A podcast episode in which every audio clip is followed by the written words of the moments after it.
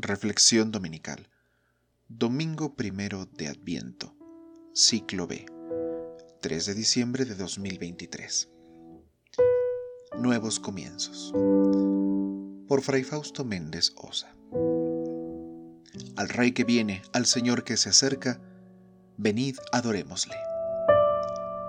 He aquí, hermanos, el espíritu del Adviento. El Rey viene, el Señor se acerca.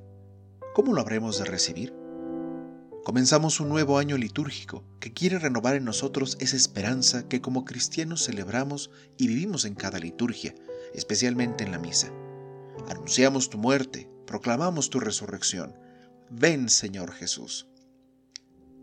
El adviento es el tiempo de la esperanza, pero una esperanza responsable, vigilante y activa, como quien espera un invitado que habrá de atender, con el que compartirá sus alimentos y los hospedará. Quizás habrá quienes esperan a que sus invitados lleguen y nos ayuden a preparar lo necesario para convivir y disfrutar la visita, aunque la mayoría busca que esté todo preparado para que cuando sea el momento todo esté listo y comience a celebrarse el gozo de su llegada. Este primer domingo nos hace contemplar el horizonte último de la historia, la venida del Hijo del Hombre, el Rey que habrá de venir. Sí, el Adviento nos prepara para celebrar la Navidad, la venida histórica de nuestra salvación. Sin embargo, también nos recuerda que seguimos esperando la venida definitiva. Por eso, comenzar un nuevo año litúrgico no significa vivir en un bucle que se repite constantemente, sino un nuevo tiempo que se abre y crece. Como dijo un querido maestro, no es un círculo, sino una espiral que conforme avanza, crece y se abre a la novedad que predica. Luego entonces, las palabras del profeta Isaías no son gratuitas. ¿Por qué, Señor, nos has permitido alejarnos de tus mandamientos y dejas endurecer nuestro corazón hasta el punto de no temerte? Reconoce a Dios como Padre, al mismo tiempo que reconoce su, entre comillas, ausencia. Por eso le dice, vuélvete por amor a tus siervos. Que Él no esté es que el pueblo se ha alejado de Dios y el pecado es el que los ha separado. La actitud de Israel, entre comillas, mantiene lejos al Señor y no lo encuentra porque no practica la justicia, ni cumple sus mandamientos, no invocan su nombre, no se refugian en Él. Pero no es que Dios oculte su rostro, son las culpas las que no permiten ver al Señor tal y como es, es ese romper la alianza, es ese no permanecer en el Señor ni en el amor.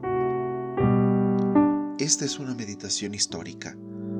La desgracia presente del destierro evoca la amargura de Egipto, pero también ese éxodo liberador en el que Dios actuó en favor de Israel.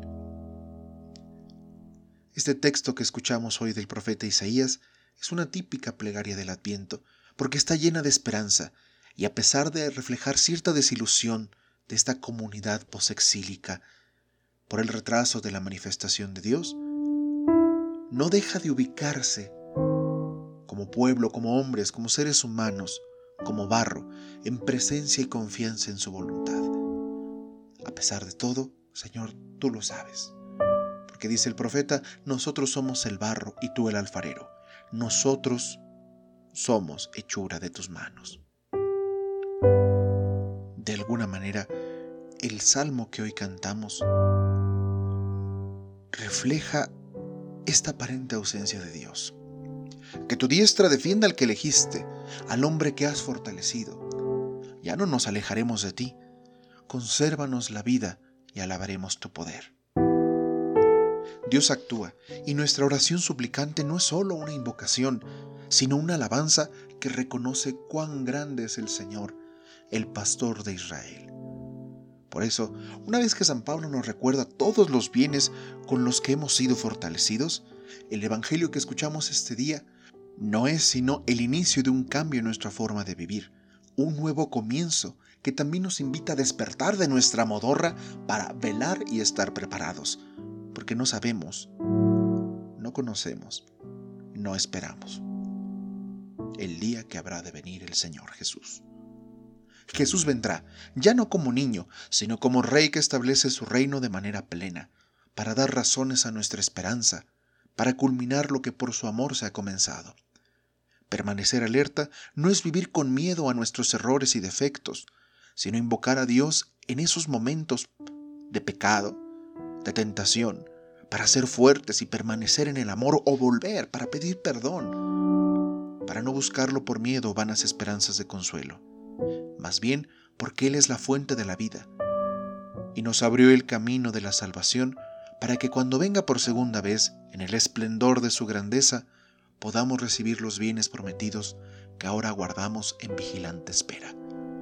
Así reza y maravillosamente el prefacio primero de Adviento, que hoy escuchamos en la misa y que seguramente a lo largo de la semana o del tiempo de Adviento lo escucharemos más de una vez. El tono escatológico del Adviento, es decir, esta insistencia en la esperanza ardiente de la consumación del tiempo, de los siglos, nos hace compartir con nuestros hermanos que esperaron al Mesías prometido esa esperanza vigilante y despierta. Nos compromete a renovar la fe y buscar el rostro de Dios en las buenas obras a las que este tiempo nos llama a vivir como signo de preparación para la venida del Rey. Y qué mejor manera de esperarlo que haciendo vida ese reino prometido, mostrando la misericordia, la caridad y la esperanza en cada día, que confiados esperamos que venga el Señor Jesús.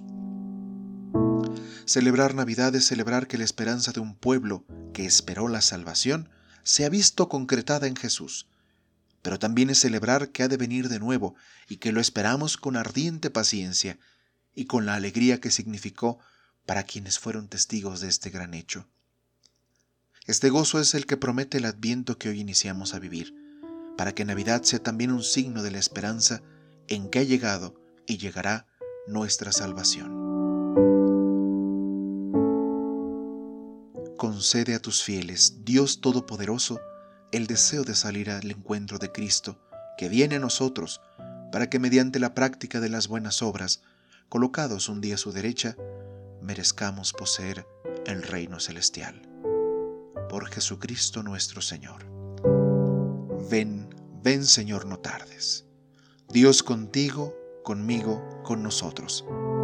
Feliz año nuevo, feliz adviento.